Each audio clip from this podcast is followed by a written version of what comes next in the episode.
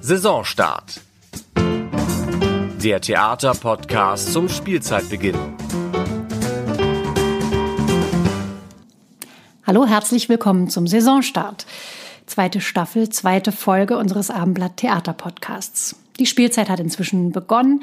Es gibt fast jeden Abend Premieren. Die Inszenierungen dauern nicht mehr so wie letztes Jahr noch üblich bescheidene anderthalb Corona-konforme Stunden, sondern trauen sich wieder an vier Stunden und mehr. Dabei sind wir ja eigentlich alle schon glücklich, dass es in diesem Jahr überhaupt eine Spielzeit und einen so prall gefüllten Saisonstart gibt.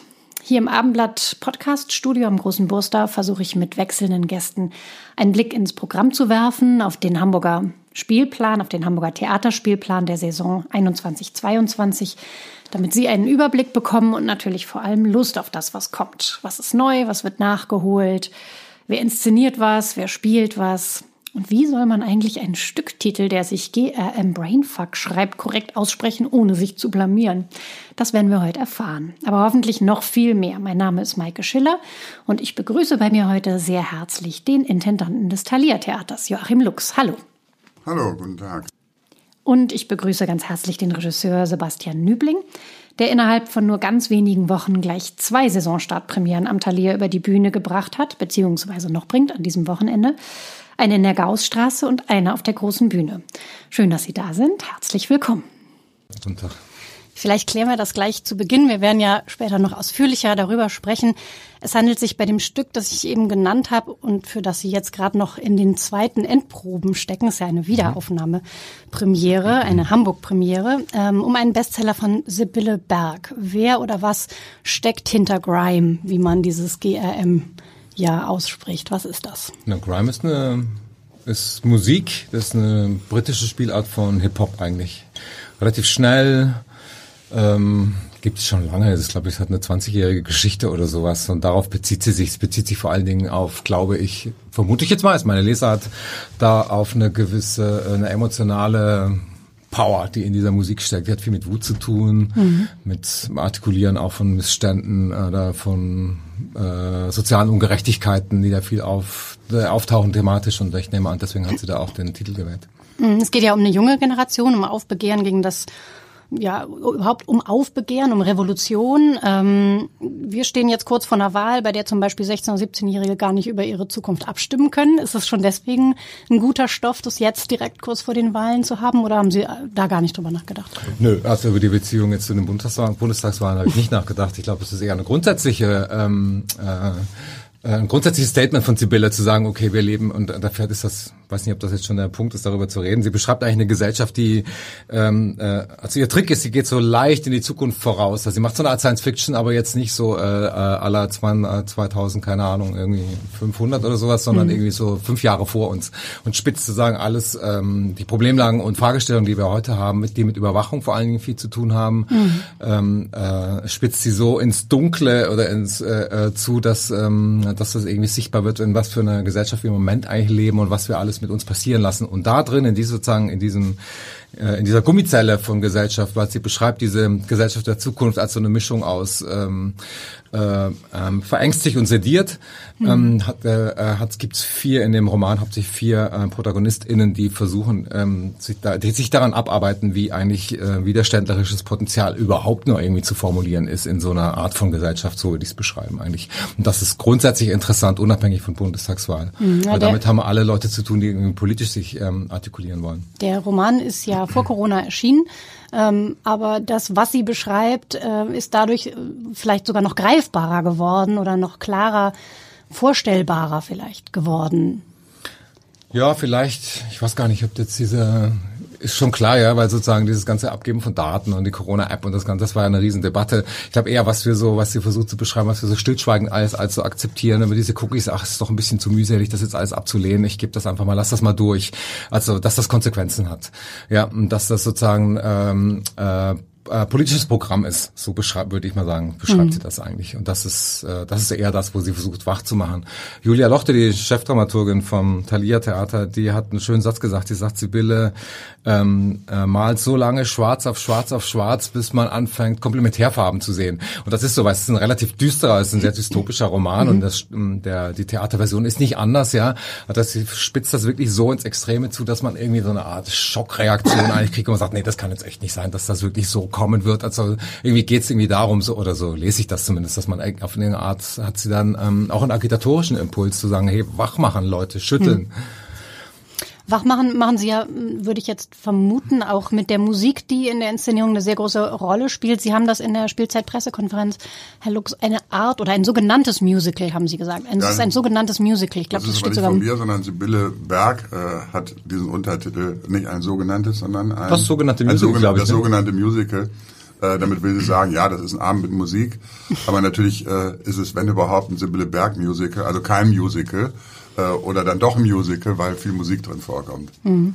Das Leben feiern, Celebration of Life, haben Sie Ihre Spielzeit ähm, überschrieben. Das wäre vor wenigen Monaten oder sagen wir mal vor mehr als anderthalb Jahren als Spielzeit-Leitmotiv vielleicht fast ein bisschen banal dahergekommen. Jetzt ähm, haben wir existenzielle Pandemieerfahrungen hinter uns oder stecken noch mittendrin, haben äh, durch die durch den Klimawandel neue Katastrophen, die uns begleiten. Plötzlich hat das Leben an sich einen bewussteren Wert oder wir machen uns anders Gedanken darüber. Ist das so, das, wo es herkommt, wo dieser Titel herkommt für die ja, Spielzeit? Ja, ähm, ähm, es ist auch ein bisschen vielleicht eine Provokation gegen dieses äh, totale Schwarzmalen tatsächlich, was, äh, was wir ja selber tun und was uns auch die ganze Zeit um die Ohren geflogen ist.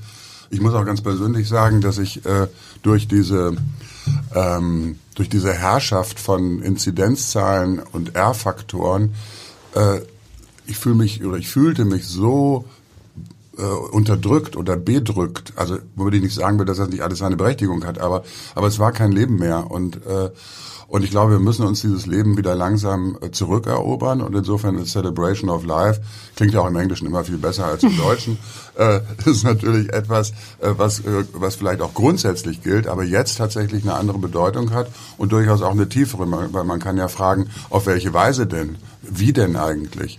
Äh, also die berühmten Klimafragen. Aber ehrlich gesagt auch nicht nur die Klimafragen. Mir geht's auch ein bisschen so, dass ich denke, die es ist ja bekannt, dass ich total gesellschaftspolitisch denke, aber ich habe auch ein bisschen die Nase voll, wenn ich ehrlich bin. Ich glaube, die Kunst muss sich auch ihre Autonomie wieder zurückerobern. Nicht jeder, nicht jedes äh, Stück, nicht jedes Gedicht, nicht jede Musik ist ein Kommentar äh, zu dem, was gerade ist, sondern im Gegenteil, es ist eine andere Welt, es ist eine Gegenwelt, es ist eine eigene Welt, die ihre eigene Kraft hat und äh, und das wird ist mir ein starkes Bedürfnis, das auszudrücken, ist meine persönliche Sehnsucht auch. Und da fühle ich mich auch wohl mit dem, was wir erzählen können. Und nicht, nicht das Gleiche, was überall die ganze Zeit erzählt wird. Und das hat viel damit zu tun, das Leben in seinen Möglichkeiten und Grenzen, auch seiner Fantasie ähm, zu durchschreiten. Und da finde ich, Grime ist ein super Beispiel äh, dafür, äh, dass diese Kraft, sich die Welt anders vorstellen wollen zu dürfen, äh, als sie ist. Diese Kraft äh, haben meistens Menschen wie wir drei, also die schon, sagen wir mal, erwachsen sind, äh, deutlich weniger als zum Beispiel Jugend oder, oder auch äh, Kindheit. Mhm. Und äh, und ich glaube, da können wir uns eine ganze Menge abholen. Sie haben kürzlich mal gesagt, die Gesellschaft braucht Signale von Optimismus und Zuversicht. Sehen Sie denn das als Ihre Aufgabe, das Publikum im Theater ein Stück weit mit der Gegenwart zu versöhnen? Also Optimismus als, als Theaterauftrag? Nee, also äh, mit der Gegenwart zu versöhnen sowieso nicht, sondern höchstens vielleicht, dass, äh, die, dass die Art, das, was, was wir da vorleben, also nämlich eine soziale Gemeinschaft zu ermöglichen, erstmal für die Menschen und auch diese auf der Bühne zu zeigen, äh, das, da würde ich sagen, ja, das ist, äh, das ist klassisch unser Auftrag und der ist auch äh, unabhängig davon, welche Themen jetzt explizit verhandelt werden, der ist an sich schon äh, gesellschaftspolitisch. Das andere ist aber, dass äh, so etwas wie dieses Grime oder Shockheaded Peter, Revolte gegen die schwarze Pädagogik oder finde ich genial, Pippi Langstrumpf mit einer 78-jährigen äh, Barbara Nüsse. Ich mache mir die Welt so, wie sie mir gefällt. Geht das überhaupt oder ist das nicht auch Unsinn oder ist das aber doch die Utopie?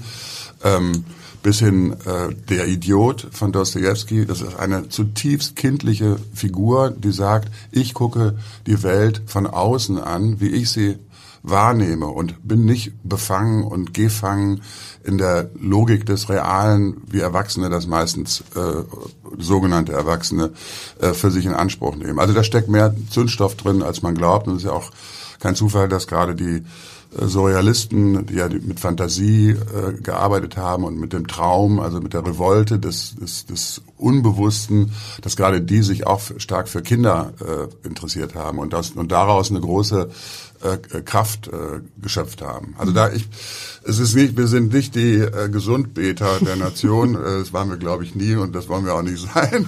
Aber äh, aber mein Bedürfnis ist zu sagen, Mensch, Leute, äh, lass uns nach vorne gucken und es ist auch nicht alles. Äh, die Selbstverzwergung aufheben, die haben Selbstver Sie das Ja, die Selbstverzwergung. Mhm. Ich finde, wir haben uns selbst verzwergt. Also äh, die Theater auch, aber nur als Teil einer Gesellschaft, die sich als Ganze vielleicht selbst verzwergen musste. Vielleicht war das so, ja. Das will ich gar nicht.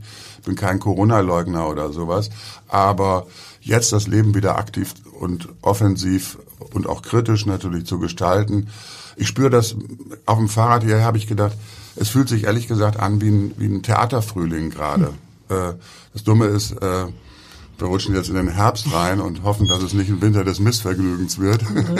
Sie haben gerade gesagt, ähm, oder das selber schon angesprochen, diese vielen äh, kindlichen Gestalten, die es tatsächlich im Spielplan gibt. Pippi Langstumpf ist zwar nicht wirklich diese Spielzeit, aber so, so kurz davor, dass wir darüber trotzdem nochmal kurz sprechen können. Und der Idiot, die Figur, die Jens Harzer spielt, eben auch so pure Reinheit, äh, sehr gut, sehr ehrlich, gnadenlos ehrlich, ähm, im Grunde wie Pippi Langstrumpf ja auch ähm, absolut, oder? Die haben wirklich Parallelen. Ja, aber ein schräger Figuren. Vergleich, oder? Ja, aber, aber es ist lustig, wenn man die ja. nebeneinander im Spielplan sieht, dann fallen einem plötzlich Parallelen auf, über die man vorher nicht so nachgedacht hatte. Ähm, ja, das ist äh, aber gar keine Absicht, weil es ja gar nicht für die gleiche Spiel, äh, Spielzeit geplant war. Es hat sich so ergeben und es ähm, Es hat sich, sich ergeben. Plötzlich. Das ist war übrigens auch, wenn man ehrlich ist, meistens so. Also wir machen nicht einen Spielplan, wir machen jetzt äh, Stücke über die Familie oder Stücke über Krieg äh, und dann ist der ganze Spielplan so, das wäre ja das nackte Grauen, äh, sondern das entwickelt sich subkutan durch die Menschen, die da zusammenwirken und irgendwann war es dann kein Zufall mehr, also mit Pipi und Shockheaded und äh, oder dem Dostoevsky, aber da ist ein Unterstrom. Shockheaded Peter ist die, ist, die, ist eine Struwwelpeter-Version, genau, muss man einmal dazu genau, sagen, wie, genau. die wiederum mhm. Musical tatsächlich ja. ist äh, und nicht so genannt, sondern wirklich. Ähm, aber auch schön düster. Auch schön düster, genau.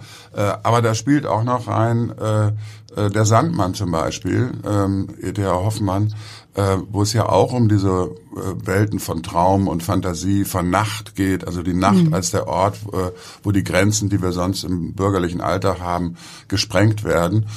Das ist aber auch nicht alles nur schön. Am Schluss der Spielzeit ist äh, noch ein Projekt, das mir auch sehr, sehr wichtig ist. Das hat den leicht doppeldeutigen Titel Heim äh, slash, äh, slash W, also Heim W. Und da geht es dann aber auch um das Leid äh, der Kinder und Jugendlichen. Und das sind im Grunde diejenigen, haben das alle erlebt, die heute so zwischen, ähm, na, sagen wir mal, Ende 40 und Anfang 60 sind. Also die ähm, Gegenstand, sage ich mal, der Kinderlandverschickung gewesen sind. Das ist ja ein Thema, was gerade aufgearbeitet wird, wo man gesagt hat, ihr geht jetzt hier in die Kinderkur, da geht's euch gut und äh, wie sie dort tatsächlich Opfer einer äh, post-nationalsozialistischen äh, schwarzen Pädagogik geworden sind, mhm. mit Traumata bis heute.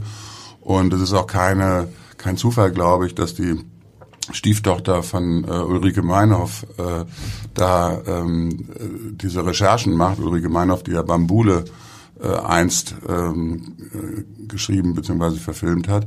Also es hat natürlich auch, Kindheit ist nicht der Ort des ungehemmten Glücks, das wäre naiv und äh, klischiert, sondern es ist natürlich auch eine Quelle oder ein Ort, wo Leid und Unterdrückung und Verzweiflung äh, viel Platz hat. Hm. Zum Markenkern des Taliertheaters ähm, haben Sie zuletzt ja auch die Verbindung zu anderen europäischen Theaterhäusern gemacht. Das war zuletzt auch kompliziert, ja. bis nahezu unmöglich. Ähm, wie ist es im Moment? Ändert sich da was? Reisen Sie wieder zum Beispiel? Nein, also ich habe äh, eine einzige Reise gemacht, äh, seit, also vier Tage vor dem Lockdown war ich äh, freitags in Paris bei Isabelle Huppert, samstags in äh, London ähm, bei einer ries äh, fantastischen Inszenierung und am Sonntag bei Serebrennikov in Berlin. Dann kam der Lockdown und dann bin ich anderthalb Jahre eigentlich überhaupt nicht gereist. Jetzt gab es eine einzige Reise, da war ich drei Tage in Avignon im Juli und sonst äh, hat nichts stattgefunden. Mhm. Das ist auch ein großer Schmerz, weil das so, so wichtig war für äh, diese Zeit, die ich mir da vorgenommen habe, das Internationale in Hamburg äh, stärker zu machen. Ähm, das ist, da ist viel, viel Arbeit äh, einfach den Bach runtergegangen und wir wollen natürlich versuchen, da jetzt wieder dran anzuknüpfen. Aber es fällt auf, dass Sie deutlich mehr internationale Regisseurinnen und Regisseure eingeladen haben für dieses Jahr. Ähm, den Iraner Amir Reza Koestani zum Beispiel, der in der Gaussstraße eigentlich schon vor Wochen für sein Thalia-Debüt mit den Proben beginnen sollte, den Anna Segers Roman Transit. Ähm, der hatte tatsächlich stattdessen kafkaeske Visa-Probleme. Was war da los und wie ist die Situation im Moment? Ja, also da erlebt man äh, tatsächlich das Kafkaeske von Bürokratie plus Corona, die das nochmal addiert. Ich habe da mich monatelang bemüht, äh, ihn aus dem Iran sozusagen mit dem Arbeitsvisum rauszukriegen. Und dann ist es halt so, dass die, Bo die deutsche Botschaft im Iran äh, total überlaufen ist äh, durch Antragswesen wegen Corona. Gleichzeitig haben die auch eine Corona-Situation in ihrer Botschaft. Das heißt, die Arbeit wird verlangsamt und die Ansprüche wachsen. Dann geht es äh, zwischen Behörden, auch der hamburgischen Ausländerbehörde und dem Auswärtigen Amt äh, hin und her. Und es vergingen, ich glaube, zweieinhalb Monate, bis dieses Arbeitsvisum, die Probenzeit war sozusagen fast schon vorbei, als er dann endlich äh, hier war. Ähm, und das ist auch nur gelungen, weil ich da ähm, mich ähm, außerordentlich intensiv, insbesondere in Berlin, äh, bemüht habe. Aber da kommt man in das Erlebnis dessen, was passiert, wenn die Grenzen, von, von denen wir ja dachten, dass sie offen sind, dann doch wieder runtergehen. Mhm. Wird denn die Premiere am 25. September ja, zu halten sein? Ja, die ja, findet ist, ganz wir haben planmäßig alles gehalten. Also ich habe gedacht, die mhm. Inszenierung kann überhaupt nicht stattfinden. Wir haben alles gehalten. Wie ist es mit dem russischen Regisseur Kirill Serebrennikov, den Sie eben selber schon erwähnt haben? Der soll ja die Lessing-Tage eröffnen, der kommt aber auch nicht raus. Ja, ähm, das, ist, das hat aber ähm, andere Gründe. Andere Gründe. Ja. Das hat äh, sozusagen politische Gründe. Der ist ja seit, ich glaube, drei Jahren mhm. äh, zuerst mit elektronischer Fußfessel äh, zu Hause äh, tatsächlich gefesselt gewesen. Jetzt darf er seine Wohnung äh, verlassen und kann sich in Russland bewegen, aber noch nicht in, äh, im, im Ausland.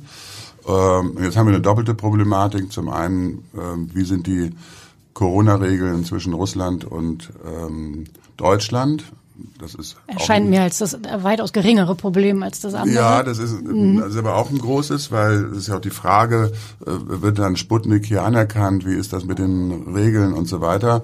Und das Zweite ist das Politische. Lange mhm. Rede, kurzer Sinn.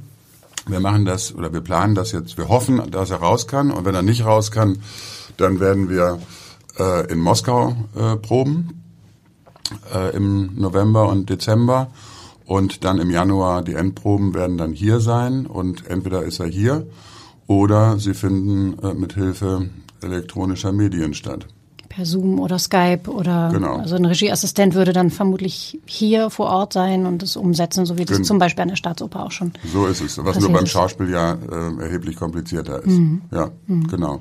Aber das ist zum Beispiel auch ein Mensch, wenn man mit dem zu tun hat, das ist unfassbar, wie äh, wenig der durch seine Situation äh, zerstört wirkt. Das ist, äh, da, da sitzt einfach ein Künstler, der sich keine einzige Sekunde beschwert über irgendwas, sondern nur an seiner Kunst arbeitet. Und die gibt ihm auch eine Heiterkeit oder eine Zuversicht, finde ich außerordentlich äh, bewundernswert. Hm, Sie hatten ja mal so eine, eine Videoschalte zwischen verschiedenen Regisseuren aus verschiedenen europäischen Häusern. Da war er auch mit, war auch mit dabei. dabei. und hat so etwas spöttisch sich als Experte für Selbstisolation bezeichnet, ja. was ja jetzt alle anderen sein mussten oder lernen mussten, was er schon seit Jahren. Ähm, also diese Selbstironie fand ich da auch an der Stelle sehr verblüffend. Ähm, Da war der britische Regisseur und Schauspieler Simon McBurney auch dabei. Übrigens, das hat mir sehr gefallen, was er gesagt hat. Er zeigt uns nicht auf, was uns trennt, sondern vielmehr, wie wir verbunden sind. Ähm, fand ich einen guten Satz. Herr Nübling, Sie haben sich zuletzt auch mit einem Künstler beschäftigt, der aus seinem Land fliehen musste, ähm, weil dort nämlich Krieg herrschte. Der war da aber noch kein Künstler, sondern ein junger Mann, ein, ein Teenager, der in Hamburg lebende Schriftsteller Sascha Stanisic. Ähm, der hat darüber den autobiografischen Roman Herkunft geschrieben, großer Bestseller, Buchpreisgewinner und die Premiere war Ende August im Talier in der Gaussstraße. Übernimmt man da eine besonders große Verantwortung, wenn man sowas auf die Bühne bringt? Da sitzt dann ja jemand im Publikum, dessen Geschichte das tatsächlich ist. Ja, das stimmt. Wie, wie gehen Sie damit um? Oder vergisst man das dann irgendwann? Ja, ehrlich gesagt würde ich sagen, im Probenprozess ist das nicht, äh, ist das nicht anwesend. Ähm, das war erst kam natürlich stark zurück, als Sascha da selber saß. Ja, und ähm, dann. Schon in den Proben eigentlich oder erst in der Premiere? Mm, ne, in, in, in einer der Endproben kam er. Mhm. Und hat sich das einmal angeguckt vorher und hat dann so überlegt, er, über seine Eltern waren, glaube ich, gerade in Hamburg, ob er sie da einlädt. Er meinte, nee, ich glaube, es geht, glaube ich, nicht, das kommt denen zu nahe. Mhm. Also wo man noch mal, wo das nochmal wirklich plötzlich sehr bewusst wurde, dass das ähm, jetzt wirklich ein autobiografischer Stoff ist, als eine echte Geschichte dieses Menschen, der da gerade vor uns, ja. vor uns steht und mit uns spricht, ja. Ähm, das kann man ein bisschen vergessen, weil es natürlich auch ein sehr elegant geschriebenes Buch ist. Ja, also man hat da nicht das Gefühl, da, da gießt jemand jetzt irgendwie seine Lebensgeschichte einfach so blank aufs Papier, sondern es ist sehr geformt. Ähm, sowohl in der Einteilung des Romans auch, als auch in der Sprachform. Es hatte sowas ganz, ähm, ganz Rundes eigentlich und ja. der ganze, was Krieg und was das Grauen des Krieges ist, taucht eigentlich nur so in Halbsätzen versteckt im Hintergrund, fast so als Hintergrundrauschen eigentlich auf. Das ist äh, wichtig, das nicht zu vergessen, ja. Aber ähm, irgendwie darüber ähm, haben wir uns mehr mit der mit der mit Herkunft natürlich als Literatur beschäftigt mhm. und mit der Umsetzung. Mhm. Ähm, mit Sibylle Berg haben Sie schon oft gearbeitet, äh, auch eine Schriftstellerin, eine Autorin, ähm, die ihre Werke in dem Fall ja oft auf der Bühne äh, sieht. Dieses also gewohnt ist, dass ihre Stoffe auf die Bühne kommen. Wie funktioniert da die Zusammenarbeit mit ihr? Arbeiten Sie vermutlich anders, als es mit Sascha Stanisic ist? Ich kannte Sascha einfach vorher noch gar nicht. Wir mhm. haben uns jetzt erst über diese Arbeit kennengelernt. Und Sibylle, äh, die kannte ich schon bevor wir zusammengearbeitet haben, weil ich komme so ich habe mal angefangen in der Schweiz zu inszenieren, eigentlich, weil ich so von der Schweizer Grenze komme. Und die Schweizer Szene ist relativ klein. Da haben wir uns, haben wir uns eigentlich so kennengelernt und dann darüber eine Idee entwickelt für eine, äh, eine Serie von Stücken, die am Maxim Gorki Theater rauskamen, die sie aber ähm, speziell fürs Theater geschrieben hat. Das sind jetzt mhm. keine Prosa äh, äh, keine Prosa-Vorlagen, die da irgendwie umgesetzt wurden. Wobei mhm. vieles, was sie schreibt, auch fürs Theater, hat ja viel auch mit ihrem kolumnenartigen Schreiben zu tun. Ist sehr viel Statementartiges, sehr wenig Story ähm, sondern ähm, eigentlich so eine lose, eine ganz lose Geschichte, die eigentlich dazu da ist, äh, um das, was sie zu unserer, zu der Zeit, in der sie das schreibt, zu sagen hat, mhm. ähm, dass das sozusagen wie ein Rahmen ist, in dem sie das ähm, machen kann, weil sie ist eine sehr aktivistische Person, ja, also obwohl sie so als Autorin sehr, also klar für sich lebt und für sich arbeitet und sehr viel äh, ähm, äh, nimmt sie, also erstmal formuliert sie sich stark über diese, klar über Spiegel Online und sonst, wo sie sich überhaupt, überhaupt ja, auf allen sozialen Medien und in, äh, überhaupt in medial äußert und ähm, auch was sie sich an Input holt. Mhm. Sie hat ein sauschönes Buch geschrieben, diese Interviews mit Nerds, wo sie, ähm, mhm. das ist so ein bisschen die Recherchearbeit für Grime, glaube ich, wo sie mhm. mit ähm, äh, SpezialistInnen aus allen möglichen Gebieten gesprochen hat und Interviews geführt hat. Und die sind wirklich gut, finde ich. Das finde ich wirklich eine, also ist interessant, sau interessant zu lesen. Ist ursprünglich als Kolumne erschienen in der Republik, das so ein Online-Zeitung. Ähm, aber jetzt habe ich gerade einen Faden verloren. Der Ausgang war okay. Wie die, wie die Zusammenarbeit ist. Also ja, die Zusammenarbeit ist dann ja genau so. Wie, also wie involviert ist sie denn tatsächlich noch, wenn die Proben losgehen? Ist sie dann auch, oder gibt's da Rücksprache? Ja, oder? jetzt unterschiedlich. Ja, jetzt bei, als wir angefangen haben zu arbeiten, da war es ja immer bei Proben und äh, jetzt bei Grime äh, hat sie die Fassung gemacht. Ja, die wollte sie auch selber machen. Mhm. Und klar gab's dann mm, äh, so äh, hin und her, äh, weil wir, Julia Lochte und ich, wir haben nochmal an, der, an ihrer Fassung noch auch nochmal stark gearbeitet. Ist das okay für dich und so?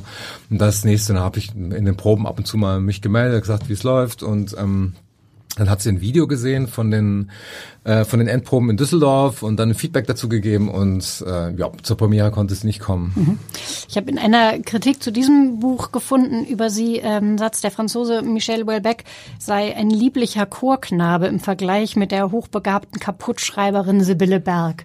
Ist das so in etwa, passt das zu Ihrer Sicht auf Sie auch? Oder? Ich hätte sie überhaupt nicht mit Houellebecq verglichen, sondern einfach Sibylle Berg als Sibylle Berg genommen. Es ist ja so ein, ähm, äh, ist da eigentlich ein, äh, sagen wir so ein Steht für sich. Es steht für Braucht- sich, würde ich mal sagen. Genau, Ja. braucht keinen, schon gar keinen Auch männlichen gerade als, Intellektu als Intellektuelle, die ist sehr einflussreich. Das merkt man auch, viele Leute beziehen sich auch auf sie, nehmen Informationen von ihr. Also sie ist ja auch so ähm, engagiert sich für Communities, also so ganz vielfältig äh, aktiv in alle möglichen Richtungen. Das wollte ich jetzt mir vorher nochmal angefangen, als, äh, als dieses, dieses, dieses Gespräch da über Optimismus und das Theater konnte da auch ähm, so einen optimistischen Impulse geben. Ich finde, aktivistische Impulse sind im Moment äh, extrem notwendig eher.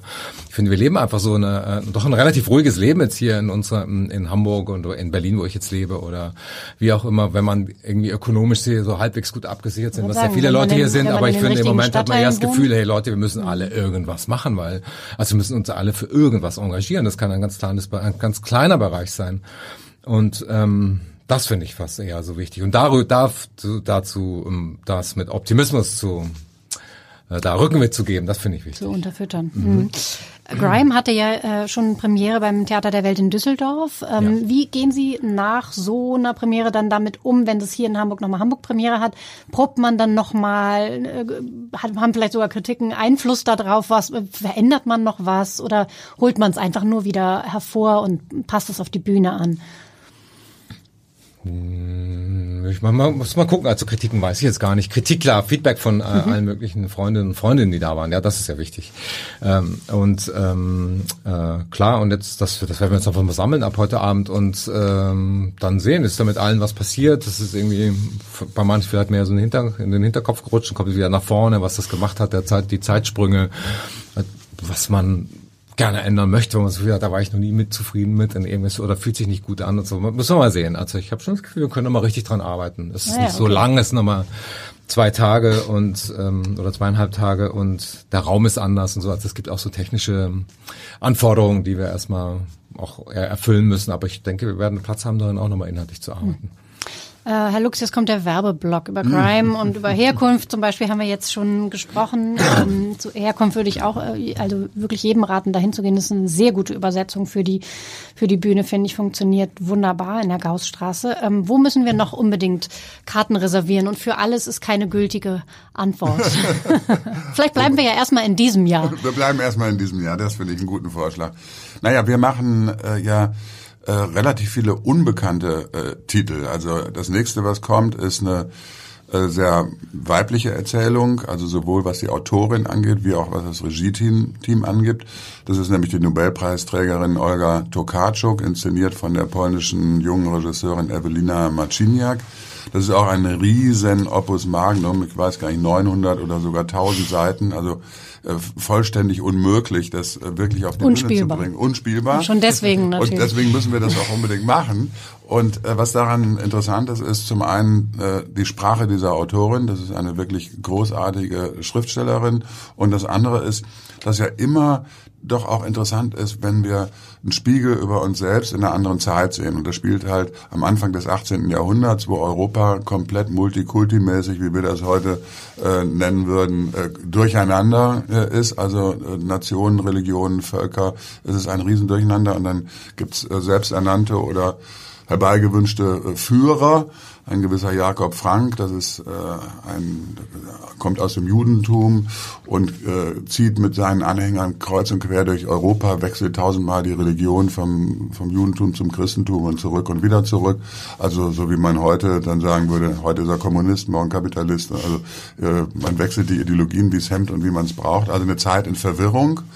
Und äh, das versucht man jetzt da äh, zu erzählen und deswegen natürlich toll, weil auch durch diese Internationalität von Regisseuren kommen natürlich auch Stoffe und Autoren auf uns zu, die wir sonst nie hätten. Also wir würden ja sonst niemals äh, Olga Tokarczuk, äh, polnische Nobelpreisträgerin, aufführen. Finde ich aber super. Polen ist unser äh, nach Osten hin nächster Nachbar und äh, beschäftigen uns im Grunde viel zu wenig damit.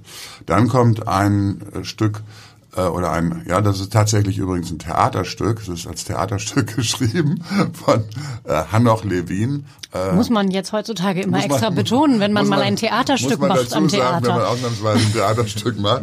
äh, Hanoch Levin, äh, ich kenne ihn schon ganz lange, aber gleichwohl, der ist in Deutschland komplett unbekannt, kennt kein Mensch, ist ein äh, israelischer und auch ein jüdischer Autor gewesen. Der ist auch, äh, ich glaube, um die Jahrtausendwende äh, gestorben. Der hat 60 oder 70 Stücke gespielt, äh, geschrieben. Ich habe von dem herausragende Inszenierungen gesehen, auch wiederum in Polen, in Warschau von Christoph Walikowski. Fantastisch. Suitcase Packers hieß das. Ähm, und jetzt machen wir eben ein Stück, das den komischen Titel Krumm heißt aber nicht mit zwei M, sondern K-R-U-M, das ist ein Eigenname. Und es handelt von zwei, ich sag's mal so salopp, äh, wirklich Vollidioten. Äh, der eine kommt wieder nach Hause und sagt, Mama, Mama, ich bin total gescheitert. Ich war jetzt in Amerika und ich habe nichts auf die Reihe gekriegt. Und der andere. Es ist ein bisschen Tschechow, oder? So Ja. wie die Geschichte ist. Es ist ein bisschen Tschechow, es ist ein bisschen ähm, Boulevard. Wir haben gesagt, jede Figur sagt an jeder Stelle, das mögen wir im Theater normalerweise nicht so gerne, genau das, was ihr, was sie denkt, ja. das ist ganz, äh, ganz interessant. Und die andere Figur, die da im Mittelpunkt steht, die heißt Gloomer. Das ist jemand, dem von vornherein klar ist, dass er grundsätzlich ähm, äh, krank ist und das redet er sich so erfolgreich herbei, dass er auch am Schluss stirbt. Und dahinter ist im Grunde die Frage, die hat wieder mit diesem äh, Celebration of Life irgendwie dann zu tun. Das sind Leute, wo man sich fragt, und das haben wir uns ja jetzt auch manchmal gefragt, äh, verdammt nochmal, wann leben wir denn eigentlich endlich unser eigentliches Leben? Und wir sagen immer, nee, ich muss heute noch die Steuererklärung machen, heute muss ich noch die Corona-Regeln, heute muss Ja. ich noch das, mache ich noch Tschechow, das. ich sag's doch. Und man verschiebt es und entwegt, ja genau. Und wann, wann tun wir es denn dann endlich mal, ja? Hm. Ähm, Und inszeniert wird es von Cornel Mondruschko, Cornel was ja auch, äh, also auch der Regisseur ist durchaus ein Grund, sich das anzugucken, würde ich Ja, der sagen. Regisseur ist, äh, ich meine, wir arbeiten seit zehn Jahren oder zwölf Jahren mit dem, ähm, und zwar in Deutschland, ich glaube, fast exklusiv. Äh, mittlerweile arbeitet er auch an der Volksbühne in Berlin, was ich super finde. Das ist wirklich auch einer der herausragenden Regisseure im europäischen Raum, ähm, auch im Filmgeschäft, ist ja auch auf der Biennale in Venedig äh, vertreten. Im November kommt auch als eines der internationalen Gastspiele. Das war auch schon äh, im europäischen Raum in vielen Orten ähm, zu sehen. In Deutschland noch nicht. Da sind wir sozusagen Profiteure äh, von Corona, weil es wollte, glaube ich, auch die Ruhrtriennale zeigen und dann ging das nicht. Kurz und gut, Pieces of a Woman. Der seltene Fall, dass ein Theaterregisseur gefragt wird, ob er ein Theaterstück, was er auf die Bühne gebracht hat, äh, für Netflix äh, verfilmt, was er dann gemacht hat. Ja. Das ist äh, harter Stoff allerdings, aber Allerdings, künstlerisch äh, wirklich äh, großartig. Und er hat tatsächlich seine Netflix-Verpflichtungen für eine Weile ruhen lassen letztes Jahr, um hier zu proben. Er hätte nämlich eigentlich für Netflix auf Werbetour gehen müssen und ist stattdessen nach Hamburg gekommen, weil das wegen Corona eben nicht ging mit dieser Werbetour und hat hier geprobt. Das ist also auch ein Stück, was tatsächlich schon fertig ist und ich glaube, ein ganzes Jahr liegt, oder? Das ein liegt ganzes, Jahr, bis Das es dann das- tatsächlich zur Das Premiere ist das Schicksal kommt. von manchen Inszenierungen, dass sie wirklich ein ganzes Jahr äh, liegen. Und in dem Sinne war ich jetzt am Samstag auch äh, besonders glücklich, weil dieser Idiot, also auch Grime, kann man auch gleich nochmal erzählen, ist ja äh, durch Corona äh, in eine Schieflage geraten. Ähm, äh, also ich war am vergangenen Wochenende äh, so besonders glücklich, weil der Idiot ist wirklich die erste Inszenierung seit anderthalb Jahren, die halbwegs nach normalen äh, Gesetzmäßigkeiten äh, entstanden ist. die dann nach der Generalprobe auch tatsächlich zur Premiere gekommen Ja. ist. Wie war das denn äh, bei Ihnen? Bei Herkunft, glaube ich, war es so, dass es fertig geprobt worden ist und dann erstmal in, ins Tiefkühlfach kam und dann aufgetaut wurde. Ja, so gut man da fertig proben kann unter den Bedingungen, dass es war. Wir haben November, Dezember geprobt, ne? Und da war gerade so, da kam, wir haben- hatten kaum angefangen, kam der Lockdown, dann war es klar, es wird keine Premiere geben, dann war es klar, wir können doch nicht mal Freunde und Freundinnen mitbringen zur Premiere. Also es war schon so eine, ähm, würde ich mal sagen, so psychisch, emotional hat das schon so ein bisschen abgeba abgebaut. Also da war schon noch Arbeit, aber wir hatten ja noch mal eine Woche, das war gut. Aber es hat auch ein Dreivierteljahr. Äh, Ja, hat gelegen oder- von. Ende äh, 18. Dezember bis was waren die Premiere? Vor zwei Wochen, glaube ich, ne? Oder so lange. Ja. Ja. Im Kühlfach, genau, das ist richtig so. In dem, das, das klingt so nach Leichenschau aus, ne? man hat die Schubfächer mit, mit, dem, mit dem netten Unterschied, dass man diese Leichen wieder zum Leben erwecken Ja, kann. mal gucken, das weiß man manchmal nicht. so Aber ich frage genau. mich immer, ob es wirklich ein Kühlfach ist, ja? Oder eine Schwangerschaft, weil es sind neun Monate. Also passiert eigentlich irgendwas etwas. Wow. Also verschimmelt das sozusagen leicht und man muss es wieder. Oder ist es eine Schwangerschaft, wo es noch reift? Ja, wie ist Das denn? Weil ich vermute, Sie haben als Regisseur dann mehrere Schwangerschaften parallel, weil ähm, also Sie können ja nicht neun Monate lang sich jetzt nur mit dem Stanisic-Stück innerlich beschäftigen und überlegen, was in der Woche vor der eigentlichen Premiere dann dann vielleicht noch gearbeitet wird, sondern möglicherweise arbeiten Sie an anderen Häusern auch. Das sind dann auch wieder Vorstellungen, die eingefroren werden, bis sie aufgetaut ja, werden. Ja, ich hatte jetzt erstens hatte ich ich hatte auf zwei Ebenen Glück eigentlich. Also erstens, ich habe sehr viel gearbeitet dem Corona-Jahr. Bei mir wurde nichts im Unterschied zu sehr vielen KollegInnen nichts abgesagt oder so auf äh, wer weiß wann verschoben. Ähm, so, ich habe irgendwie fünf Inszenierungen gemacht, weil eine kam sozusagen durch Corona irgendwie so nachgerückt und die kamen fast alle, die kamen alle raus bis auf Herkunft. Ähm, die kamen alle in der letzten die, Saison noch raus. Ja, oder? eine im September, eine ja. im November, dann okay. Herkunft blieb liegen, dann hatte ich eine in der Schweiz, aber plötzlich im April ging plötzlich Theater auf, ähm, dann konnte das so leicht eher, verzögert ja. nachgeholt mhm. werden. Dann ja.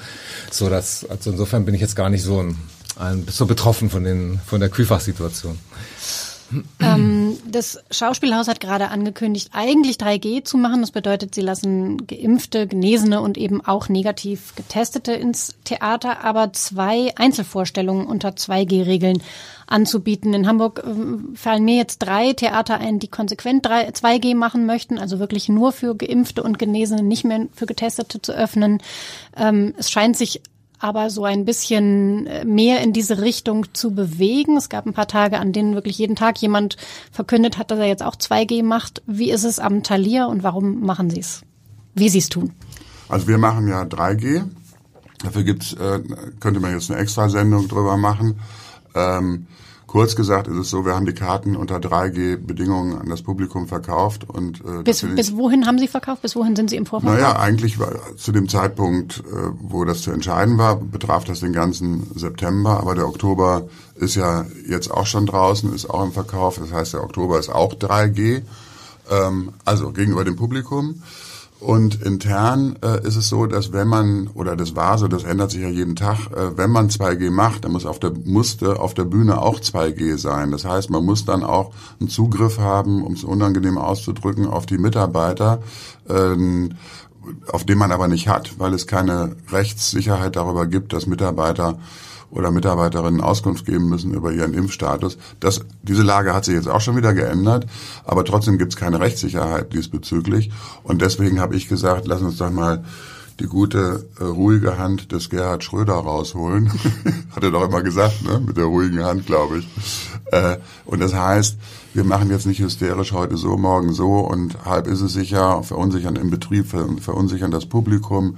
In zwei Wochen gehen die Corona-Zahlen wieder durch die Decke und alle sagen, äh, so geht's gar nicht und so, äh, sondern ich habe gedacht, wir ähm, machen das mal so sukzessive und langsam. Äh, wir bauen das vielleicht langsam auf. Die Überlegung ist im November tatsächlich ähm, einen Wechsel zu machen zwischen 2G und 3G. A, für uns zum Üben, sage ich mal ganz simpel. B, fürs Publikum auch zum Üben. Die müssen sich ja auch überhaupt erstmal wieder daran gewöhnen. Und im Nebeneffekt führt das ja dann auch dazu, dass diejenigen, die aus welchen Gründen auch immer äh, bis jetzt nicht geimpft sind, äh, nicht äh, von heute auf morgen äh, geht der berühmte eiserne Vorhang, den wir ja im Theater haben, äh, vor ihrer Nase runter und die müssen alle zu Hause bleiben. Also Einzelvorstellungen können Sie sich vorstellen, dass es dann ab November, habe ich jetzt ja, verstanden, möglicherweise auch einzelne Abende November, gibt. Dass wir ab November äh, in irgendeinem Rhythmus, da müssen wir mal gucken. Das würde dann ja wahrscheinlich bedeuten, dass Sie zum Beispiel in der Technik ähm, fragen müssen, wir wollen da einen 2G-Abend machen, wer ist bereit, mir zu sagen, dass er geimpft ist und an diesem 2G-Abend mitzumachen? Genau. Genau, dazu führt das. Und das äh, kann man möglicherweise, das ist alles noch eine Überlegung, in einer kleineren Spielstätte, Studiobühne, Gaustraße zum Beispiel, leichter herstellen, mhm. einfach automatisch, weil die Teams kleiner Klar. sind. Aus logistischen ähm, Gründen schon. Ja. Also wir werden, äh, um es äh, kurz zu sagen, wir werden nicht langfristig bei diesem 3G bleiben. Wir werden aber auch keinen abrupten Wechsel auf 2G machen, sondern wir suchen äh, hybride Mischformen, dass mhm. das eine gemacht wird und das andere auch bis hoffentlich so viel ja, Sicherheit entstanden ist. Ähm, das, es ist auch eine Geschichte, ich habe in Avignon äh, da im Juli, ich saß plötzlich dicht an dicht in mega vollen Räumen. Und ich mhm. bin überhaupt kein ängstlicher Mensch, aber es äh, aber es irritiert dann plötzlich. Es hat mich irritiert. ich bin mhm. es nicht mehr gewöhnt. Ich bin Business Class gewöhnt. Das rechts frei, links frei, vorne frei. Kann mich da reinfläzen, fühle mich Business sicher. Business Class Theater äh, ist auch ein interessanter. Das ist auch eine Gewöhnungsfrage. Oder? Hm, ich weiß nicht, ich bin kein Business-Class-Typ. Ich bin Economy. lieber, lieber 2G und alles voll?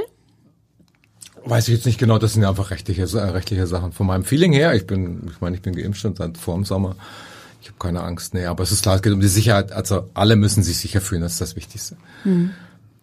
Ist auch beim Arbeiten so jetzt gewesen. Wir haben auch sehr viel unter Corona-Bedingungen gearbeitet, jetzt auch bei Grime noch und da waren zwei äh, oder drei der PerformerInnen, die hatten ähm, äh, ähm, die mussten ja aufpassen wegen Fällen in der Familie, dass sie das nicht nach Hause bringen und das war einfach, das ist sozusagen die Basis. Ja, wenn man sagt, wenn die so lange, wenn diese Leute sich sicher fühlen, äh, das ist sozusagen die Grundlage, auf der wir alle, auf der, zu der wir, äh, auf der wir uns alle verhalten müssen. Mhm.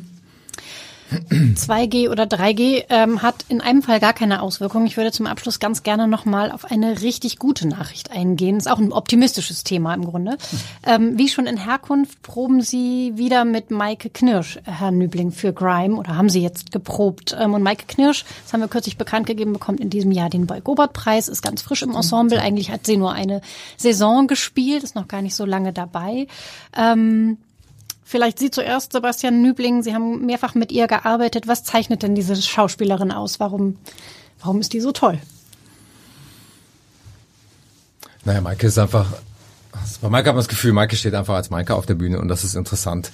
Ja, und das ist eine Person, die, äh, die, Interess äh, die sich interessiert, ja, die einen relativ eigenen Stil schon, äh, die einen relativ eigenen Stil hat, wie sie sich verhält auf der Bühne, wo man auch sehr schnell sehen kann, äh, uh, das, da liegt, da liegt irgendwas quer oder ähm, ähm, die einfach auch sich nicht in alles ein- oder anpassen möchte, sondern sozusagen sich auch sehr auf eine Art selbstbewusst äh, ihren, ihren, ihren eigenen äh, ihren eigenen Bereich da schafft und den auch definiert und das, der und damit auch inspiriert, aber sich auch inspirieren lässt. Also ich würde sagen, ist einfach eine sehr tolle Performerin, vielleicht auch eine klassische Schauspielerin. Das ist ja eh so ein Typ, der so das wechselt ja, das, das ändert sich im Moment ja.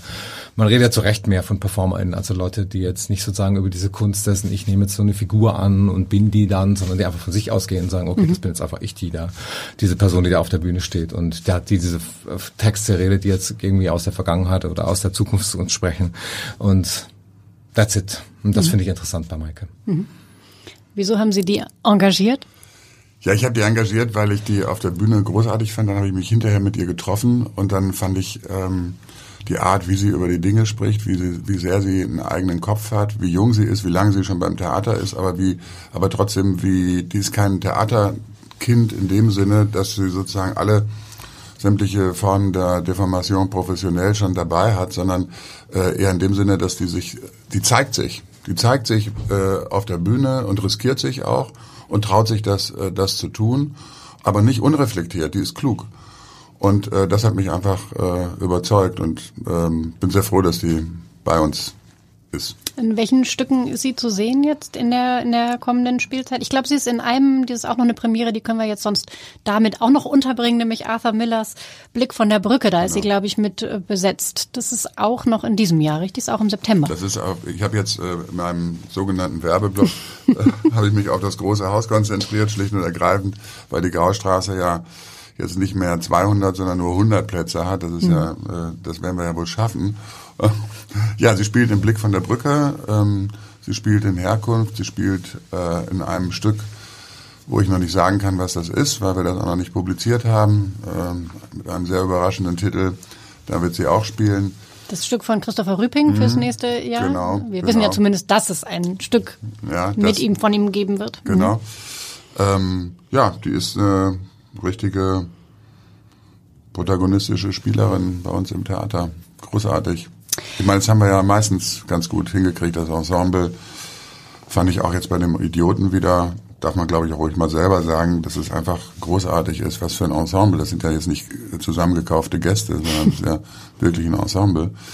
Äh, wie die da miteinander äh, Dinge verhandeln, das finde ich schon toll. Je länger wir über einzelne Produktionen sprechen, desto mehr möchte man sich das eigentlich alles im Kalender notieren. Ähm, ich bin sehr gespannt auf die Sibylle Berg Premiere. Ich kann jedem, der zuhört, Herkunft empfehlen. Ähm, ich empfehle auch, keine Angst vor viereinhalb Stunden Dostoevsky zu haben. Das lohnt sich, äh, lohnt sich auch. Solange wollen wir mit unserem Podcast hier nicht weitermachen. Saisonstart geht aber natürlich auch bei uns in den kommenden Wochen weiter. Wenn Sie die Schauspielhausfolge mit Karin Bayer und ihrer neuen Chefdramaturgin noch nicht kennen, hören Sie da auch mal rein. Das waren Maike Schiller, Joachim Lux und Sebastian Nübling. Danke für das Gespräch, danke für das Zuhören und ja, wünschen wir uns alle eine aufregende Spielzeit, oder? Genau. Dankeschön. Okay, ja, Ihnen auch vielen Dank.